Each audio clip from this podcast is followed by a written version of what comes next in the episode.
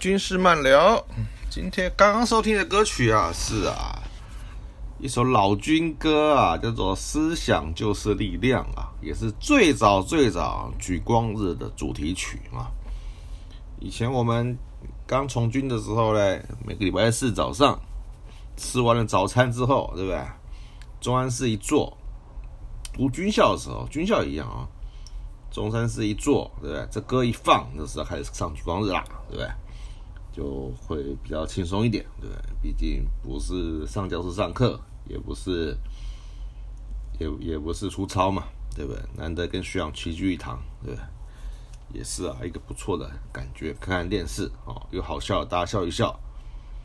那之后呢，做个心得报告，报的好啊，说不定还荣誉假可以放。所以啊，上举光日啊，相对来讲。是很轻松的课程，而且啊，举光日上完啊，还有两节课的，两节课的分组讨论，也是大家聊聊天，对不对？讲讲题目，半天就过去了。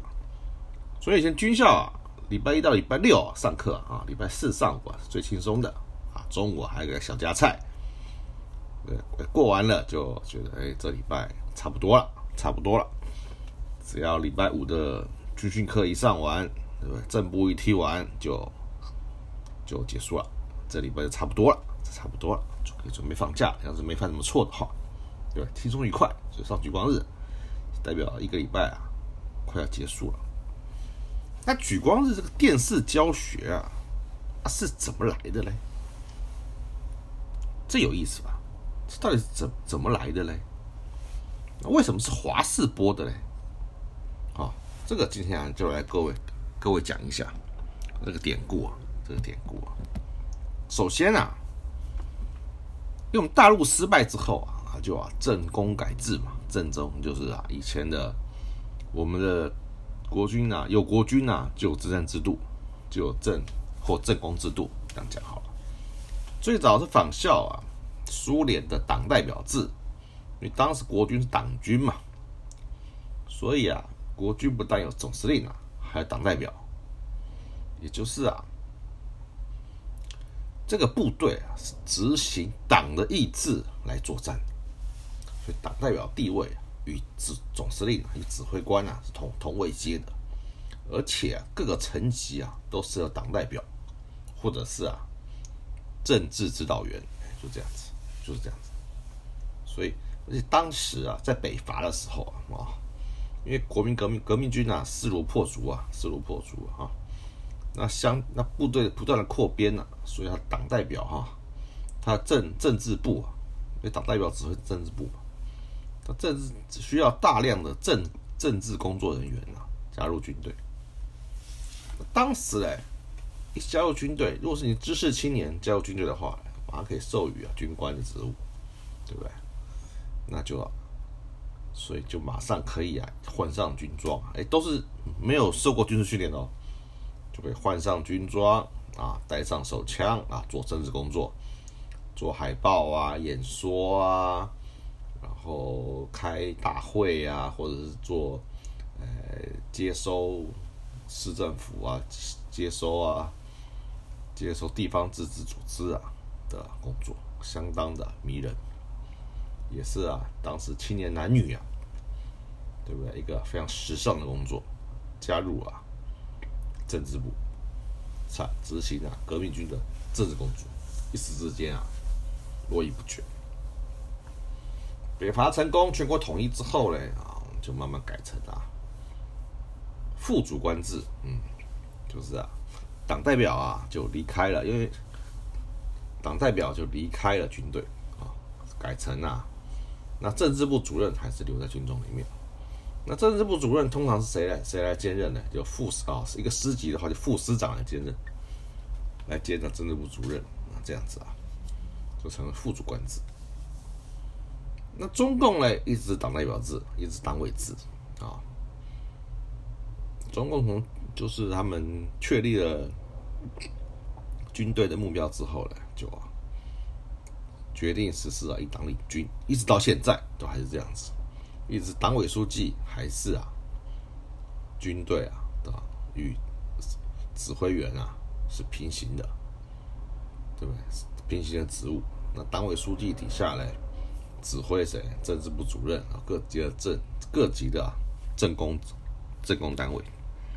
那我们就不是了，我们就不是了。因为我们抗战胜利之后呢，为了表达军队国家化，就啊整个党组织啊全部退出了军队，然后来总，然后然后军政部呢就改成啊政工局，又改成新闻局，然后监察单位变成监察局，反正啊，然后整个啊单位都拆拆掉了，拆掉了。后来大溃败之后呢，到台湾来啊。整军精武，又啊重新啊恢复了政工制度，也就是啊政战制度，以前要政工政治工作啊，重新啊回到军中，然后重新成为一个强固的集合体，然后主要执行那五大工作：组织、思想啊、保防、监察跟服务工作，以这五个工作为轴心啊啊。来全面的向军中啊推动啊政治工作。那为什么军中需要政治工作呢？第一个要使官兵了解啊为谁而战，为何而战嘛，对不对？因为以前在大陆很简单，对不对？因为我们的对手是啊日本人，所以啊只要他对官兵晓以民族大义啊，那官兵就知道我们我们啊要去打谁，要保护谁。可是跟国共跟共产党开战之后嘞，对不对？大家知道共产制度呢，其实并不适用于中国，并不适用于中国，对不对？然后呢，可是而且是外面啊移植过来的东西啊的制度啊。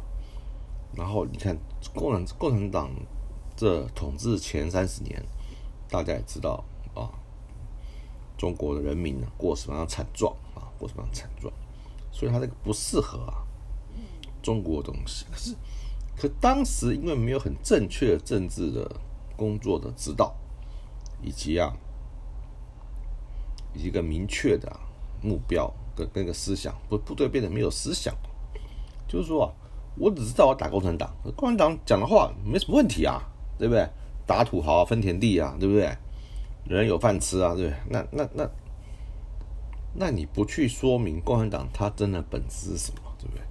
他其实是为了啊。对不对？做一个呃阶级上的反阶阶级上的反动之后嘞，最后嘞，共产党成为全国最大的庄家，对不对？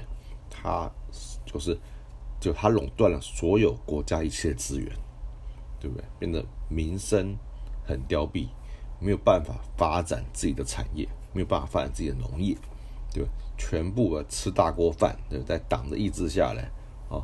人民呢是没有任何自主权的，尤其是政治上的自主权，对，这已经很明显的看到了，对不对？所以说，所以当时就没有办法做这些东西，没有办法灌输这些思想，所以思想工作呢变得非常重要，非常重要。那当时呢，我们也了解了说，啊，部队必须要有思想，必须要有思想啊，必须啊要有一种啊强固啊。的中心思想，才啊能够啊啊知道啊认识敌人，进而战胜敌人。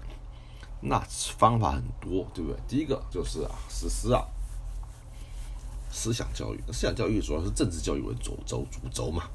那政治教育要怎么做才做得起来呢？对吧？就是哎后来就改成说，哎因为比较影响到部队训练时间啊，就每个礼拜四啊。啊，把所有的政治课程，跟啊政训课程啊政政治训练课程，全部啊集中在礼拜四一天呐处理掉。啊，什么叫政治课程呢？政治课程主要就是政治教育，也就是啊国防部会发政治教育的教材，教材啊以前叫做反外国教育教材，有分呐啊国小组、国中组、高级组这样子。教材的内容会区分，依照程度来区分。然后呢，由辅导长啊来讲课，来讲这个课。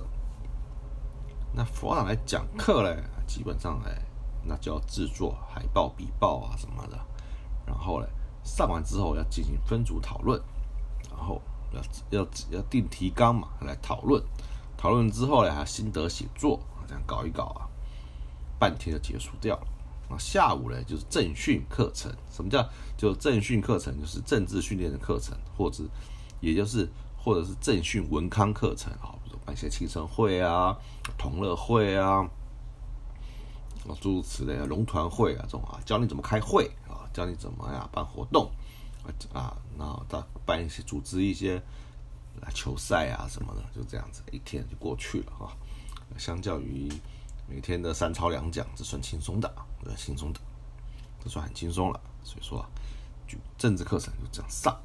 可问题来了，当时国军啊六千个连队啊，可是啊，并不是每一个辅导长啊都是啊很合适的教官，就是很称职当教官，因为每个人的程度不一样，那对于这些教材吸收程度也不一样。那往往啊会上了就很会上啊，比如说政工干校啊什么毕业的啊，那种研究班或是学院班毕业程度比较好的。他可能会上，可他会上课，可是他没有实务工作经验，就没办法导入这个部队的生态里面去。他虽然学问很好，他没有经验。那有些老政战呢，他他他的实务工作经验很好，可是呢，他没有啊，相当的学士啊作为他的后盾，所以他讲课啊就比较乏味一点，言之乏味一点。那往往造成啊，就是大家都在敷衍了事啊。卖膏药，所以啊，政治教育当时啊弄了十多年呐，改革啊是必然，是必然。后来就是做个补救教育，就是啊三民主义行为教官啊，就是将啊大学毕业，对不对？优秀的狱官呐编组起来啊，教他们怎么上课，然后啊就去各部队啊上。三民主义的课程，巡回教巡回教官，在辅助以啊比较少的女青年工作队啊的课程啊来这样上，去比去弥补啊各级辅导长啊的不足。可是是杯水车薪呐，就算一年你上个一两次，一两次啊三民主义巡回教官的课或者女性工作的课，那你也是啊懵懵懂懂啊。搞不清楚。后来到了六十年代啊，到六十年代啊，电视就起来了。五十一年台视就开播了，就开播了。然后当时总政部副主任呢，王森将军啊，就看上电视。他想说，如果我有个时段，比如说礼拜四上午。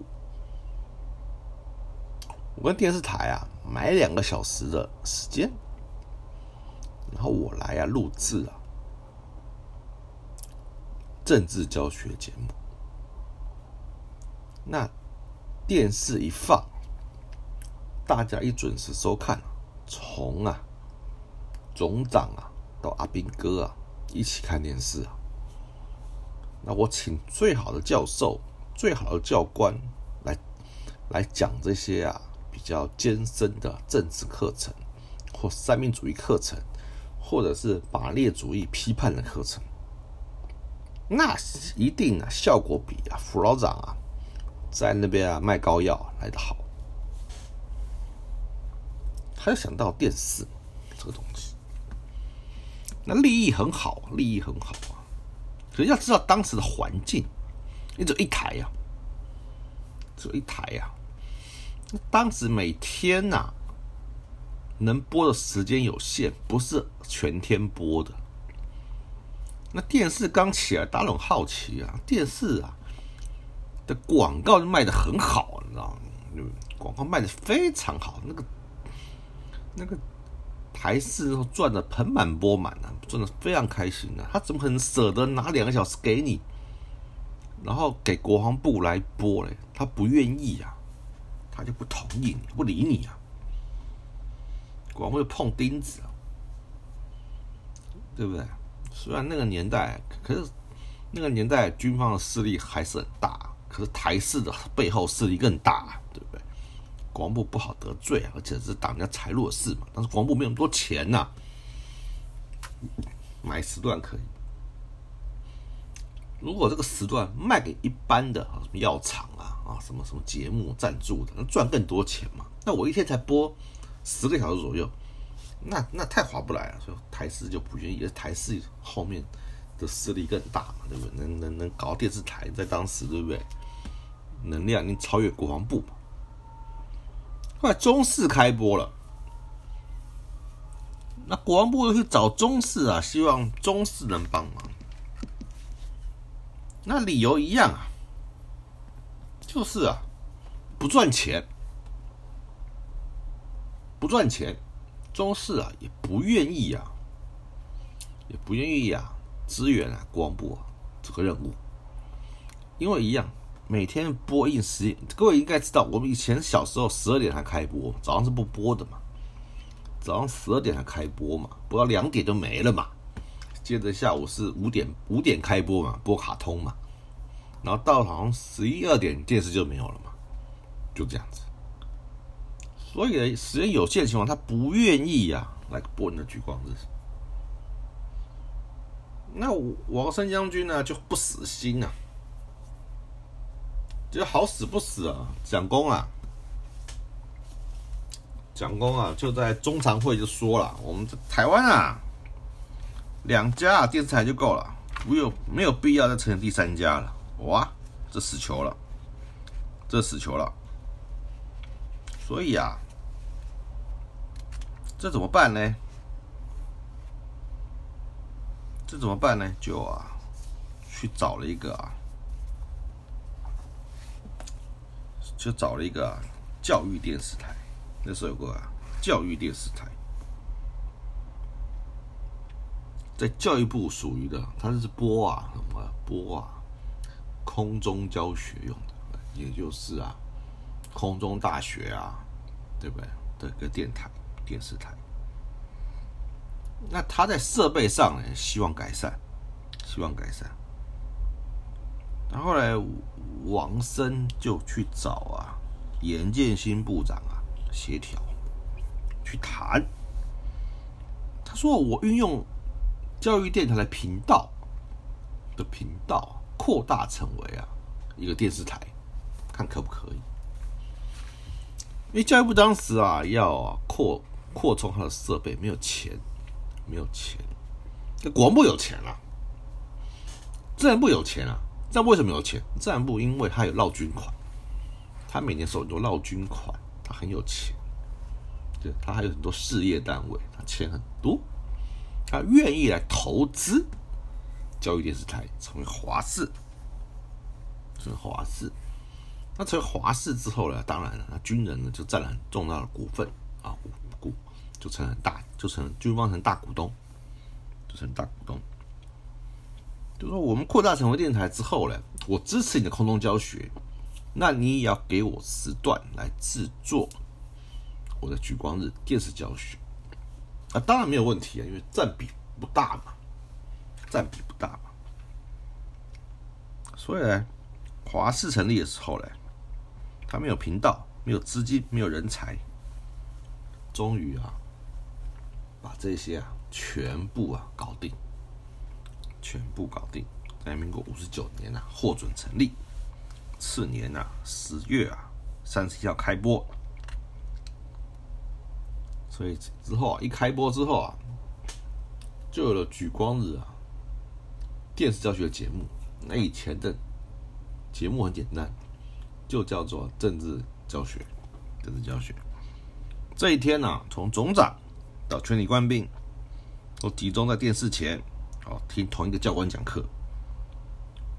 对不对？虽然没有，虽然预算不够，还是做到了。每个连、每个据点、每个办公室都有一台电视机啊！在民国六十几年，那是很不容易的一件事啊。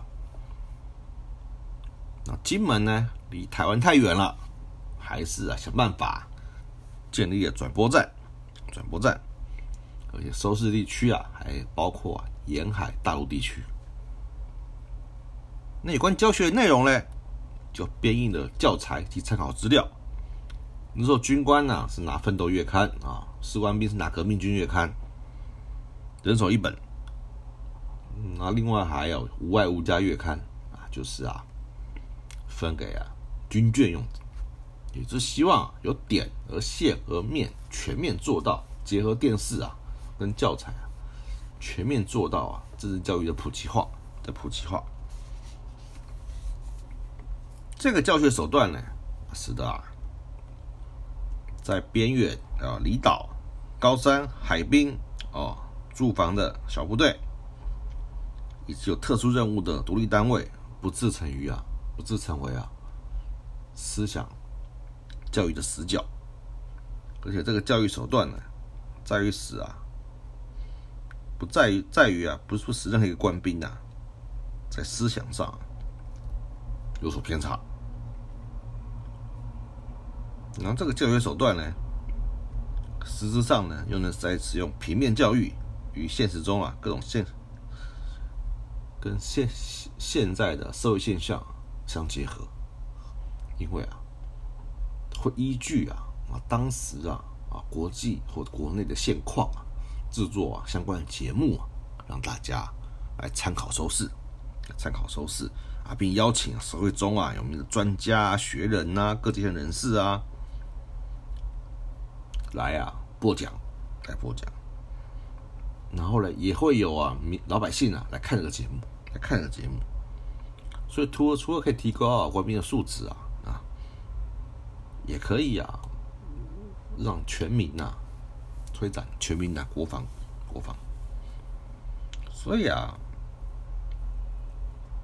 所以他的，所以这个作为啊，有时候啊比啊。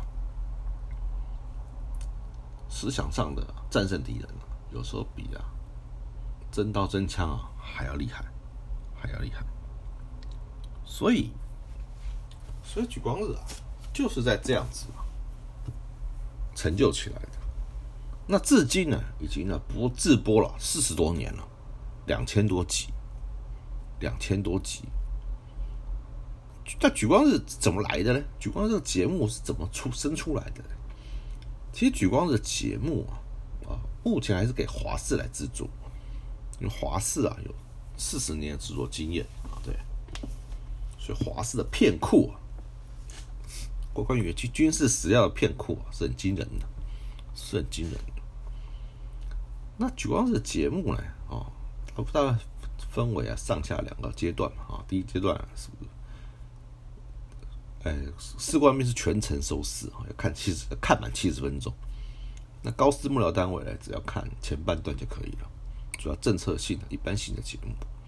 好，那还有教育型节目。那节目怎么来呢？因为它会针对每个月啊、每个月、每周啊的不同的教育主题，要来呀做相关的节目。比方说，每每季啊、每月啊、每周啊，要实施啊保防教育啊，一般保防教育、保防重点教育，或者是啊军纪教育、爱民教育或心福教育这种东西啊，那就要啊结合节目的需求以及观众的需求，通常做到了播讲。什么叫？比方说哦，我们这个月保防教育是这个月五月份保防教育是说播讲。什么叫播讲呢？就写篇文章啊，啊，请一个人啊来讲，念一遍，然后搭配啊影片，啊一些啊辅助的东西啊播出来，再来就是请啊，对，就或者是请啊学者专家来座谈，来座谈。通常一般性的教育是不会找学者专家来座谈啦，通常是针对重大国际事件。国国内啊重大的啊事件啊，才会请学者来座谈，或者中共发生什么重大事件，再来座谈啊，深入浅出的方式告诉官兵啊应有的认知啊，当然看着就睡着了，对不对？就一睡着了。播讲影片呢也是睡着了，也睡着了。所以现在各类型的军纪保障教育呢，通常都是拍啊单元剧的形式啊啊来呈现出来。那怎么呈现呢？就是啊。去请一些啊，年轻漂亮的那个演员啊，男男女女啊，男女女演员，然后来呀演来军中啊演这些保防单元剧或者军剧军剧单元剧啊，然后长得漂亮嘛，大家就看啊，对不对？然后用寓教于乐的方式啊，来啊，来看，来来啊，增增加官兵的啊的收视程度，以及啊的收视的兴趣。那也是希望潜移默化啊，能加强大家的那个，加强大家哦对于对于那个军法纪啊、守守法重纪啊的认知嘛，和保防认知嘛，啊，这也无可厚非啊。因为举光的经费其实非常少啊，非常少，一切都很困难，都很困难。那我觉得现在欠缺的什么呢？现在我觉得军军军中缺乏精神力嘛。那就是对于自己的历史啊，对于自己的那个不够了解，对自己的传统啊不够了解，所以举光日啊，在我看来啊，还是应该加强啊，加强啊，战史跟军史啊的直播。这个东西啊，没有办法，因为我们毕竟黄埔建军啊，也将近一百年了，这一百年啊。多少是战士啊？多少光荣战士？多少名将啊？对不对？都可以好好的介绍介绍，好好介绍介绍。这不是没有资料啊，只要用点心呐，好好整合。那每一支部队的军史、光辉历史也可以啊，好好的介绍，增加我们我们的士官兵啊对这个部队自己部队的归属感跟认同感，对不对？先从这边做起。再慢慢扩及到啊，如何啊选择自己的生活方式，捍卫我们的民主自由，对不对？作为啊华人啊民主地区的典范，那我们要怎么做啊？需要一个啊，比方说需要一个坚实的国防作为后盾，对不对？才能啊，才能啊在啊国际上，对不对？有举足轻重地位，才能发声，对不对？有自我防卫能力，才能啊。赢得啊，哦，对手以及啊友邦啊的敬重，是这样子吧？那就这样子吧，对不对？所以啊，增加啊军事啊军魂呐，这很重要啊！不要啊，对不对？现在啊走偏了，只重视啊在台湾的战史啊，八二三啊古宁头啊一直讲，那深圳啊，我们根源起于大陆嘛，对不对？大陆的战史八年抗战啊，对不对？八年抗战哦，这也是要好好讲一讲啊。然后那个对不对？抗乱战争失败的检讨啊，也可以也也可以讲啦。为什么不讲？都可以让大家知道嘛，输就输嘛，对不对？有输就有赢嘛，都可以讲啊啊！不要啊，再避而不谈啊，勇敢的面对历史啊，才是啊真的负责任嘛，对不对？那政治教育呢，当然也要啊，随着时代与时俱进，对不对？也可以啊，通过各种方式啊，来啊做啊很多的。很多的啊认知啊啊，比方说啊，对，我们啊就很喜欢办活动嘛，我是觉得少办啊，可以拍一点啊，好看的，可以啊。以前以前有个影片很棒啊，叫做《一寸山河一寸血》啊，讲述啊抗战历史的短片，觉得啊可以啊，去跟啊去买来啊放。那个版权啊，不会卖你贵的，对不对？那个老先生啊，做这制制作人啊，他不会卖你贵啊，对不对？他巴不得有人放出来，对不对？就要让大家看这些东西啊，了解啊抗战的历史，了解当时大时代啊，为什么会有这么多的青年男女啊，愿意投到军中来啊，对不对？牺牲奉献，那以及啊，继续要往前探索，对不对？国民革命军呐，北伐历史、抗战历史、抗乱历史，以及到台湾来啊的各项啊，对不对？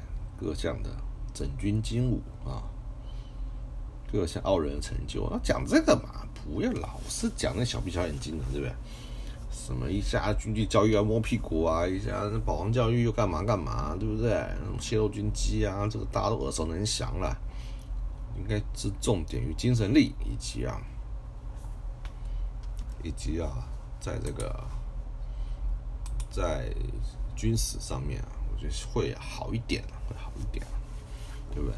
而且还要啊，对对中共啊啊，最近的一些啊事情啊啊，要做一下有效的分析啊，例如啊，财产重分配啊，对不对？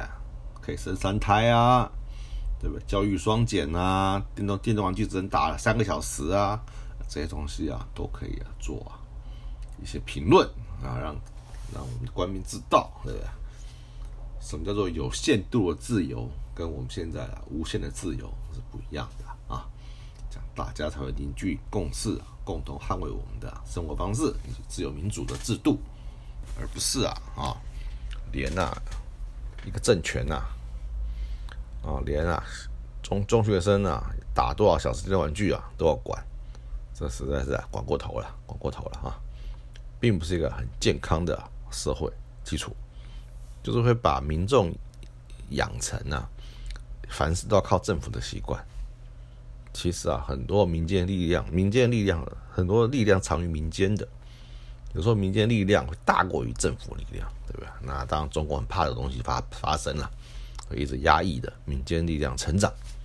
所以你看不到啊，什么福伦社啊、狮子会啊，或者慈济宫的会这种组织，到中国是没有的，他不肯让你有这种东西。这是很好的一些宣传的东西，他就不做啊，不做没办法，那我们也只能啊劝导，毕竟离开军中了，对不对？这才算了，好吧？那当然希望举光日越做越好。现在都讲英文了嘛，对不对？别别扭扭的，实在是严重建议啊啊，严重建议啊，不要再讲了，不要再讲啊。那我们还是啊，预祝啊这个举光日啊能好好的做啊做，越精致越好，对不对？放到 cable 上啊，让大陆人也能看，这样子啊才有意思，对不对？不要老是被他们第七台啊侮辱嘛，对不对？你看中央电视台第七台军事台，二十四小时啊不间断的播军事节目，我们一个礼拜啊就那一个小时啊，大家希望好好珍惜啊，好好珍惜。好，今天啊就讲到这里，我们现在来听讲现在的主题曲，现在主题曲啊也是很有意思啊。今天啊就聊到这里，我们下回再见，拜拜。